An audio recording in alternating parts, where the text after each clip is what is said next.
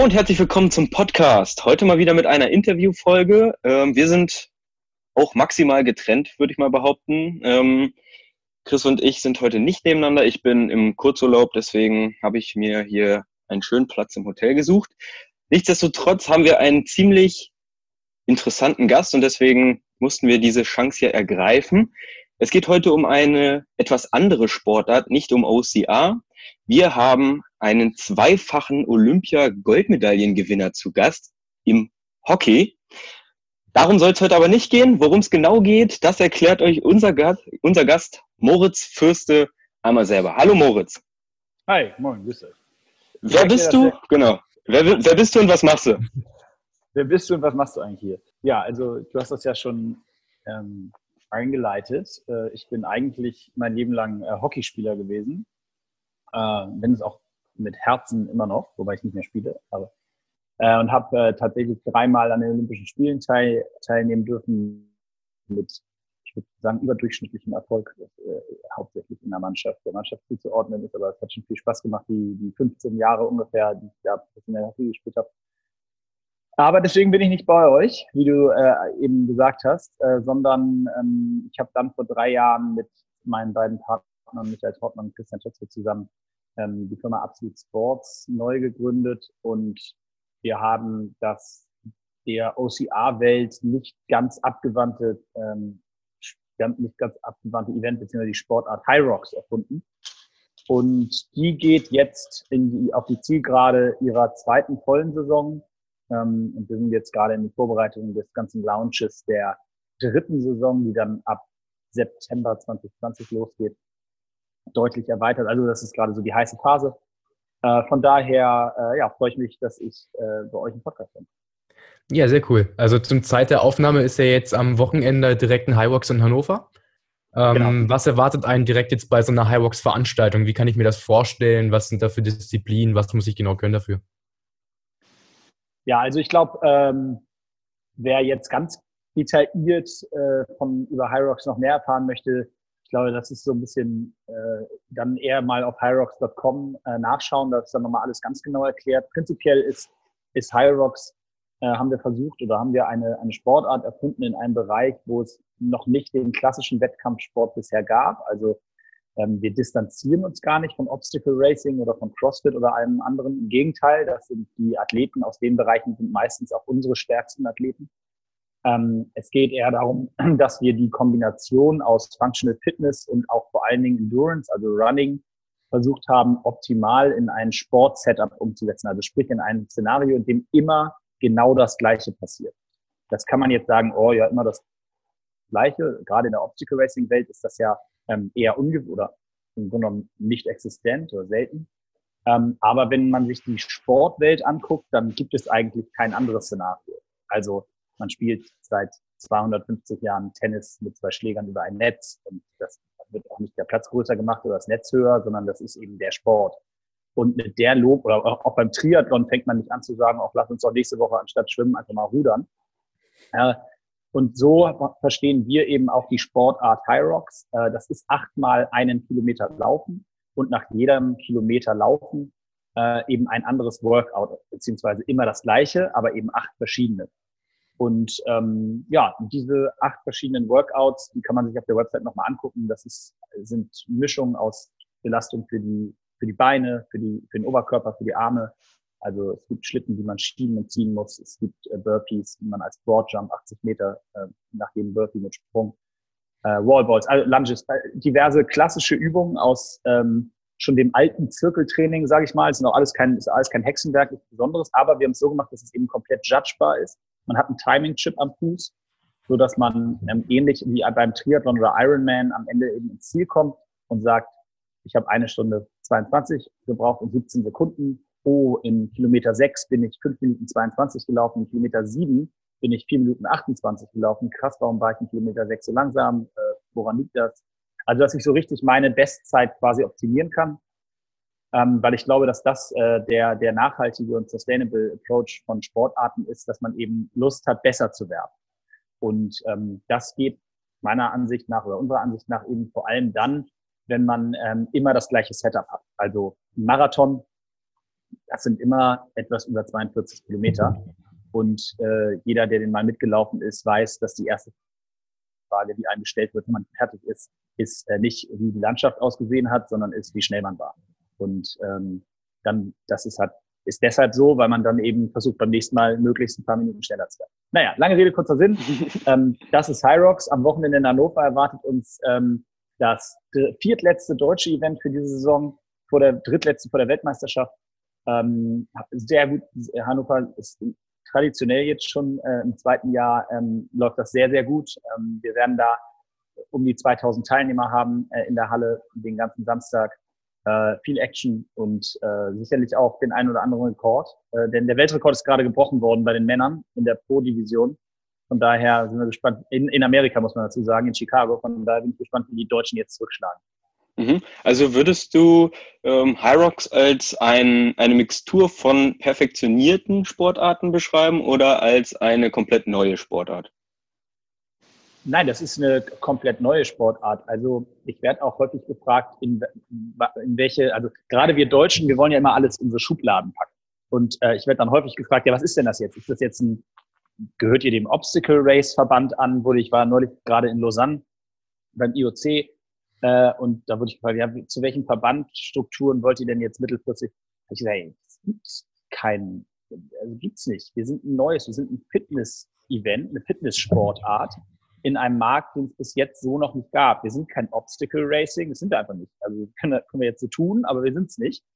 Ähm, wir sind aber auch nicht Leichtathletik oder sowas. Also wir gehören auch nicht zu dem Verband. Wir sind eine neue, in einem neuen Markt, eine, eine, eine Sportart und es wird sich jetzt rausstellen, ob das mal groß genug wird, um daraus wirklich eine Verbandsstruktur zu machen oder ob wir eben eher in dem Eventsegment bleiben. Aber die Entwicklung ist positiv und äh, äh wir sind da auch völlig entspannt. Also wir müssen nur gerade in Deutschland den Leuten erklären, dass es uns wir nicht so leicht in eine Schublade zu packen sind aktuell. Mhm. Was hat dich dazu gereizt, irgendwie so eine Sportart zu machen, die weder Laufen noch wirklich eine Krafttrainingseinheit ist, sondern so ein Mix aus beiden, so ein Hybrid aus vielen verschiedenen Aspekten? Naja, also es geht erstmal damit los, dass ich glaube tatsächlich, also ich, wie gesagt, ich bin Mannschaftssportler gewesen mein Leben lang und ähm, wir Mannschaftssportler, auch, auch übrigens die oft bescholtenen Fußballer, muss ich da mal in Schutz nehmen, äh, da wird schon auch ordentlich und viel trainiert. Ähm, vor allen Dingen aber immer genau dieser Mix. Also ich habe immer früher gesagt, als Hockeyspieler war es bei mir so, ihr, bei euch kann ich diese Zahlen sagen, weil ihr kennt euch in den Fitnessbereichen aus. Ähm, ich musste im Training regelmäßig acht, sechs, sechs ungefähr so sechs Kilometer, sechsmal tausend in vier Minuten laufen. Das ist nicht unglaublich schnell. Das ist nicht so, dass ich damit irgendwie bei Olympischen Spielen antreten kann. Das ist aber jetzt auch nicht langsam. Das ist so ein 15, 15 kmh Tempo auf dem Laufband. Das ist schon fix. Aber wie gesagt, nicht absolut absurd. Ähm, ich musste, wir mussten auf der anderen Seite aber die 30 Meter äh, unter vier Sekunden sprinten. Also möglichst so in drei, neun, zwei, sowas. Das war immer so die Zielzeit. Das ist auch nicht so, dass man damit bei den Olympischen Spielen in 100 Meter in den Endkampf kommt. Aber das ist jetzt auch nicht langsam. Das ist schon gerade so auf den ersten zehn Metern muss man schon unter 1,10 laufen, äh, äh also 1,1 Sekunde 10. Das ist schon relativ fix. Ähm, was ich damit sagen will, ist, du musst, es, musst sehr breit aufgestellt sein. Du musst nichts perfekt können. Das, wie gesagt, ich sage ja, das sind alles keine unfassbaren Werte. Aber du kannst auch nicht irgendeine Sache gar nicht können. Dann wirst du in der Weltspitze nicht ankommen. Von daher, um deine Frage zu beantworten, meiner Meinung nach ist das perfekte Training, sowohl, egal für welche Sportart übrigens, ist immer eine ganz, ganz ausgewogene Mischung aus Krafttraining, Stabilisationstraining, also Rumpf, Core-Training vor allen Dingen, ganz wichtig, immer die Mitte, und eben auch Endurance. So, und ähm, das Witzige ist ja, dass es tatsächlich in diesem gesamten Segment quasi, wenn du so willst, keine Sportart bisher für jedermann gab. Also nicht falsch verstehen. Ähm, ich habe ja das einleitend schon gesagt. CrossFit ist eine Sportart in dem Segment. Nur CrossFit ist keine Sportart, wo jeder, der jetzt den Podcast hört oder jeder, der sich in unserer Welt, also aktuell in dieser Pyrox Fitnesswelt äh, befindet, sich da anmelden kann und sagen kann, so, ich mache jetzt mal bei einem CrossFit-Event mit. Das, das ist einfach auch gar nicht die Idee von CrossFit. Die haben eine unfassbar profitable äh, Struktur aufgebaut, aber über andere, über Lizenzmodelle und über mit ihren Games, wo die Top 50 der Welt teilnehmen, aber eben nicht auf dem Jedermann-Segment. Und ähm, ja, und wir wollten oder haben eben da in diese Lücke sozusagen, Marktlücke sind wir rein und haben gesagt, genau das wollen wir liefern. Eine Chance für jeden da draußen, das, was er im Fitnessstudio oder in seinem täglichen Training macht, auch eins zu eins so umzusetzen, so wie jemand, der zum Fußballtraining geht, am Wochenende auf dem Fußballplatz ein Spiel spielt.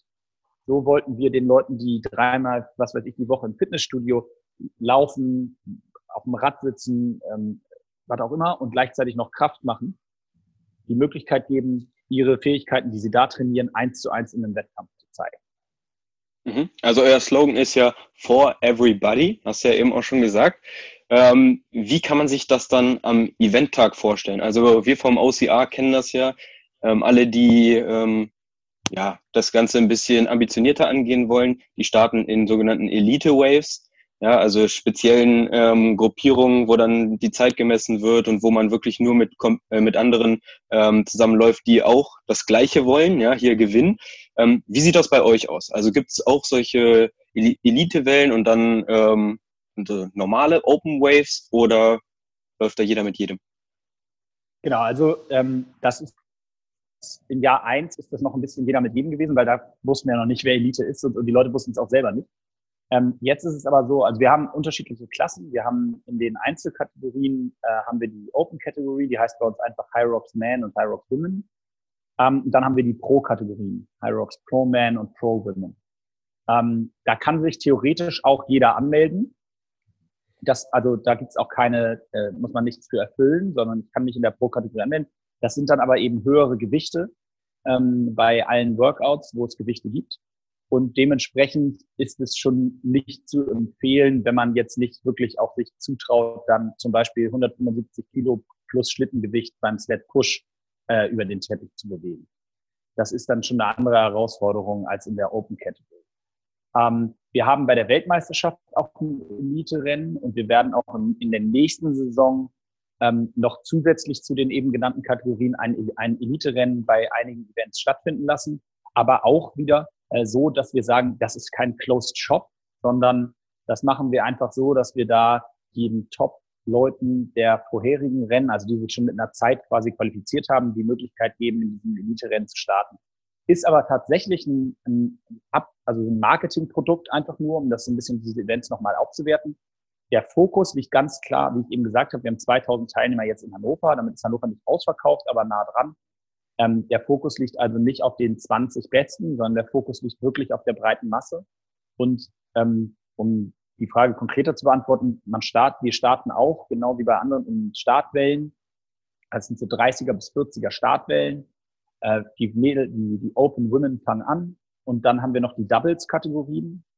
Genau, also die Doubles-Kategorien, die wir eingeführt haben, sind sozusagen zur Senkung der Eintrittsbarriere und ähm, da kann man das sich wunderbar zu zweit aufteilen. Also beide laufen, aber man teilt sich dann die Workouts eben untereinander auf. Und ähm, das kommt auch sehr gut an. Das waren in diesem Jahr fast 50 Prozent der Teilnehmer haben, haben diese Variante gewählt und ganz viele davon machen dann eben danach mal im Einzel mit, wenn sie gemerkt haben, dass es gar nicht so schlimm ist. Weil das ist ganz interessant. Wir haben, da sind wir auch echt stolz drauf, wir haben 98 Prozent Finisher-Quote. Also 98 Prozent der Leute, die starten, kommen auch ins Ziel. Das ist im Vergleich äh, Marathon oder Triathlon haben so ungefähr 60 Prozent Finisher-Quote. Das ist also mhm. richtig viel und ähm, das zeigt eben auch, dass darauf wollen wir auch legen wir auch großen Wert und wir haben eben nie eine Überbelastung bei irgendeinem Workout oder allgemein. Was ich damit sagen will, ist, du läufst halt einen Kilometer, der ist anstrengend und du bist danach kaputt, aber es ist nicht wie beim Marathon 42 Kilometer, wo wir uns alle, glaube ich, einig sind, dass das eigentlich relativ ungesund ist für deine Gelenke und so weiter. Ähm, danach kommt eben dann zum Beispiel der Sled Push, der ist unglaublich anstrengend für die Oberschenkel, für den Quadrizeps. Aber danach gehst du eben wieder einen Kilometer laufen. Also du kommst nie in so eine Überbelastung, dass jetzt wirklich mal eine Muskulatur, außer wenn du völlig untrainiert bist, in echte Probleme kommen kann. Und ich glaube, dass das eins der Hauptkriterien ist, warum wir eben auch so eine hohe Finisher-Quote haben. Mhm. Ähm, bei den Workouts generell, kann man da sagen, worum es bei den Workouts geht? Also geht es um Wiederholungen, geht es um, also beim Sled Pull, äh, Sled Push etc. Ähm, wird es wahrscheinlich um äh, gewisse Bahnen, eine gewisse Anzahl äh, lang ziehen. Ähm, also macht ihr das über Wiederholung oder über Strecke? Nee, also die Workouts sind alle so, dass das Wichtigste war eben, dass sie komplett vergleichbar sind, also judgebar sind. Da stehen Schiedsrichter, die das eben kontrollieren. Also Beispiel, das erste Workout ist ein Ski-Ergometer. Da muss man einen Kilometer Ski-Ergometer ziehen. Ähm, wenn das auf, wenn das auf sozusagen einen Kilometer geschafft ist, dann schickt er der Schiedsrichter los. Beim, beim Sled Push muss man einfach 25 Meter hin und 25 Meter dann wieder zurück, im Schlitten über den Teppich schieben. Ähm, danach kommt Sled Pull, genau das gleiche, gleiche Strecke. Ähm, dann kommt als viertes die Burpee Broad Jumps. Da muss man eben 80 Meter Burpee Broad Jump, also sprich runter und dann Sprung nach vorne ähm, aus, aus dem Flusssprung und dann nächster Burpee und das über 80 Meter. Dann haben wir als fünftes das Rudergerät, ein Kilometer Rudern, ganz normal, Ergo. Äh, dann haben wir den Farmers Carry, da trägt man dann links und rechts jeweils ein, ein Kettlebell über 200 Meter, ähm, stellt ihn dann wieder ab das siebte, siebte ist Sandbag Lunges. Das heißt, mit einem Sandsack auf dem Rücken äh, muss ich da 100 Meter äh, Lunges machen. Ähm, also auch alles, das sind dann mal 50 Meter hin, 50 Meter wieder zurück und dann legt man den Sandsack wieder ab. Äh, und als letztes sind die Wallballs. Das ist dann so die Nemesis. Am Ende nochmal 100 Wallballs gegen den Target schmeißen. Also sprich, alles ist sehr, äh, ja, sehr einfach trainierbar, sehr leicht nachzu, also selbst wenn ich keinen Schlitten habe, kann ich Übungen, die für die Muskulatur wichtig sind, eben sehr schnell, sehr schnell einfach äh, kreieren. Genau, und so ist, so ist das Workout dann am Ende aufgebaut. Und wie gesagt, nach jedem Workout ist es ein Kilometer Laufen. Gibt es dann da so eine feste Workout-Area und eine feste Laufstrecke, die gelaufen wird, achtmal hintereinander die gleiche Strecke oder gibt es da auch ein bisschen Unterschiede dann?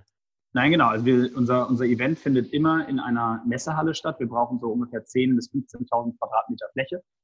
Und alle Workouts sind im Innenbereich, ähm, im Innenbereich so nebeneinander quasi aufgebaut oder gemischt untereinander aufgebaut. Und die Laufstrecke ist immer außen um die Workouts rum. Also ist alles Indoor.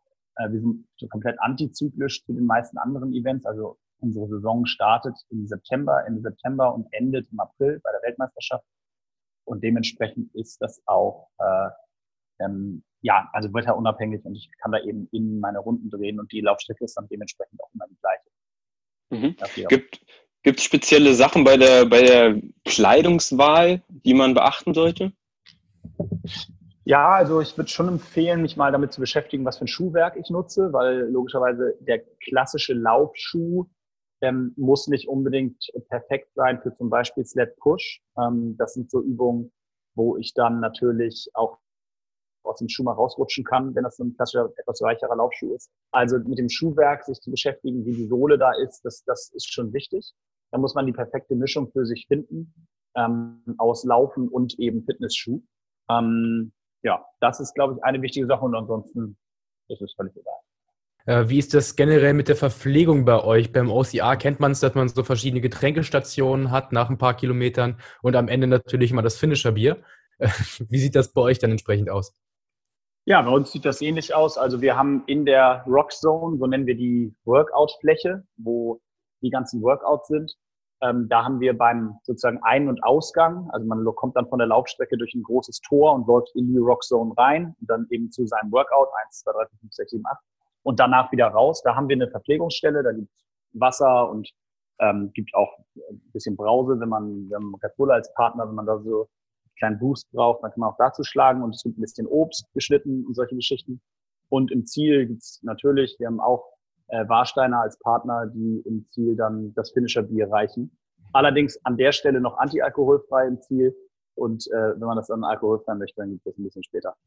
Mhm. Äh, jetzt hast du ja auch vorhin gesagt, ähm, so eine Art Weltmeisterschaft, wenn ich mich richtig äh, erinnere. Ähm, also wenn man so ein Event gewinnt, kann man sich auch für äh, gewisse weitere Formate qualifizieren. Kannst du da einmal so erzählen, worum genau. geht es am Ende des Tages? Genau, also im Grunde genommen kann man sich das vorstellen äh, wie beim Ironman. Wir, bei uns gibt es äh, wir Age Groups, das heißt, in fünf Jahresabständen ähm, haben wir Altersklassen, äh, wo wir auch in jeder Altersklasse immer die Top 3 nachher am Ende bei jedem Event mit einer Siegerehrung ehren. Und je nachdem, wie viele Leute in einer Altersklasse angetreten sind, dementsprechend viele Leute qualifizieren sich aus der Altersklasse für die Weltmeisterschaft. Und zwar in allen Kategorien. Und äh, die Weltmeisterschaft ist immer das letzte Event der Saison. Das ist dieses Jahr am 4. April in Berlin. Und dementsprechend qualifizieren sich pro Event ungefähr so 100 Leute, kann man im Schnitt sagen, qualifizieren sich für die Weltmeisterschaft. Und wir haben auch jetzt äh, schon ich glaube, 900 äh, Qualifizierte für die Weltmeisterschaft in Berlin. Wenn man qualifiziert ist, also wenn man sich jetzt Samstag in Hannover für die Weltmeisterschaft qualifiziert, dann hat man 48 Stunden Zeit, um das Ticket zu buchen. Wenn man das nicht macht, dann rutscht der Platz an den dahinter äh, Platzierten. Und der hat dann 48 Stunden Zeit. Genau, so, also das kennt man ja von Ironman, da ist es zwar nicht Berlin, sondern Hawaii, aber ähm, das ist ein sehr ähnliches System. Das kann ja noch kommen. Genau. Hawaii und Berlin sind ja auch sehr ähnlich generell. Ne? genau. Wettertechnisch vor allem. Genau, auch in der Halle sehr wichtig. ja. Wie sieht das aus mit irgendwie einem T-Shirt, irgendeiner Sporttasche oder sowas? Kriege ich da dann auch was für mein Startgeld mehr oder weniger wie beim OCA oder? Genau, du kriegst ein Teilnehmershirt zum Start, also wenn du an den Start gehst. Ähm, grundsätzlich muss ich aber sagen, ist, ähm, ist die Preisstruktur so, dass wir, glaube ich, so im unteren, im unteren äh, Drittel liegen noch bei, beim Pricing. Also der Startplatz kostet ähm, jetzt zum Start der, der Verkaufsphase 59 Euro. Das ist für ein Event, was im Schnitt eine Stunde 30 dauert, mit vorher Briefing und danach eben auch noch, äh, also der durchschnittliche Teilnehmer ist dreieinhalb Stunden vor Ort. Da ist das, glaube ich, noch absolut im Rahmen. Ähm, wie gesagt, dazu gibt es ein T-Shirt von unserem Partner Puma. Äh, und es gibt die Möglichkeit, es gibt auch noch ein paar andere Kleinigkeiten, die ich aber offen gestanden jetzt gerade nicht alle im Kopf habe.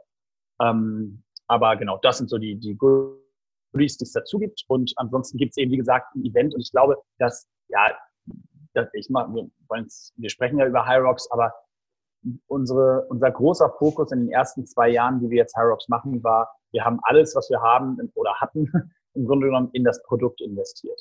Und wir wollten immer sicherstellen, dass wenn alle Leute auch aus der Fitnesswelt, aus der Sportwelt allgemein, die bei uns in die Halle kommen, dass die sagen, wow, das, das sieht nach richtig krass geilem Event aus.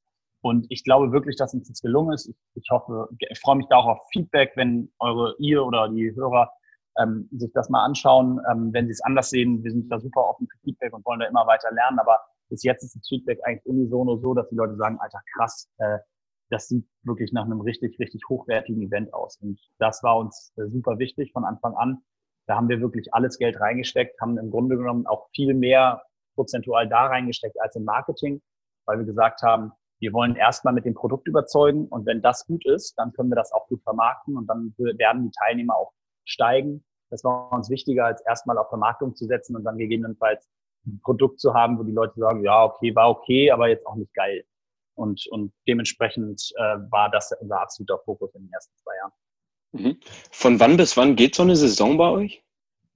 Genau, also wir launchen jetzt äh, die Saison drei, werden wir jetzt in den nächsten drei Wochen bekannt geben. Was ich schon sagen kann, ist, wir werden von, wir werden auf äh, 16 Events hier in Europa ähm, wachsen. Wir werden äh, die Schweiz dazu nehmen, wir werden Großbritannien dazu nehmen, wir werden Holland dazu nehmen, wir werden Kanada dazu nehmen, wir werden Argentinien dazu nehmen und Kolumbien und äh, werden insgesamt ähm, circa, also etwas über 30 Events machen.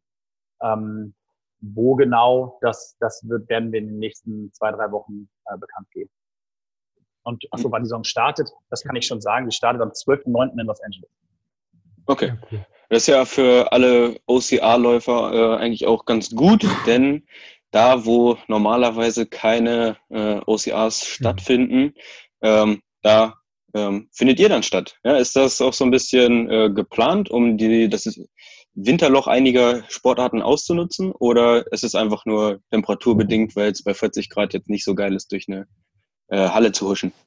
Nee, wie gesagt, also im Grunde genommen ist es sogar so, dass gerade in vielen Südstaaten in den USA oder allgemein Südamerika äh, gerade der Sommer interessant ist, weil da du eben draußen keinen Sport machen kannst, ob so eine temperierte Halle dann Sinn macht.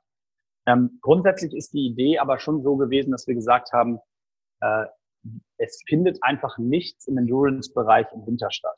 Ist ja auch logisch. Also alles, was du draußen machen kannst, ist halt total schwierig, weil es immer so wetterabhängig Und ähm, da haben wir, glaube ich, einen Bereich, wo gerade auch genau im Obstacle Racing, im Triathlon, im Marathon, all die Leute, die das sonst machen, können im Winter wunderbar unsere, unser Event, unsere Sportart nutzen, um sich dann eben auf ihre Sommerperformances vorzubereiten.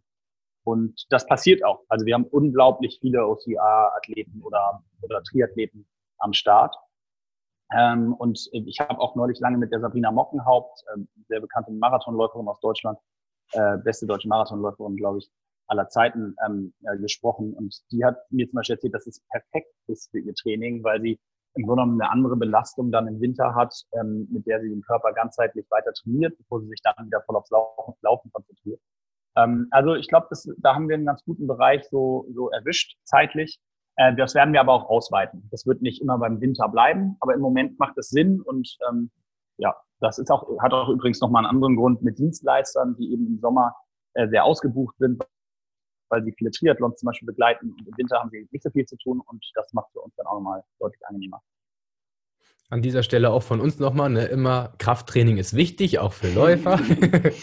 Deswegen guckt euch Highbox doch auf jeden Fall mal an. Klingt nach einem mega coolen Format.